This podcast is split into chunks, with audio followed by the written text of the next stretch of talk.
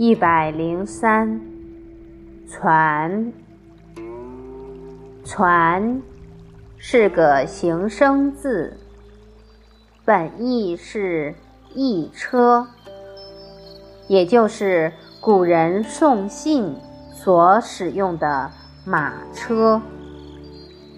急传，也就是指驾着飞快的驿车。将这份信件传达出去。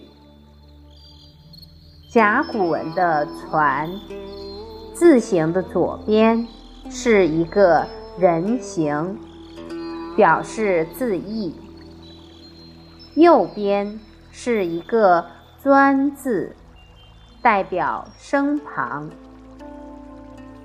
由于“传”的本意是送信。所以后来还引申为传递。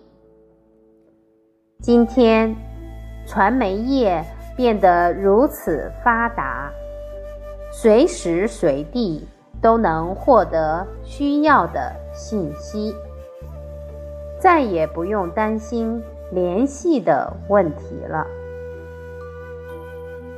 过去送信用驿车。现在只要一个短信，一个电话就搞定了。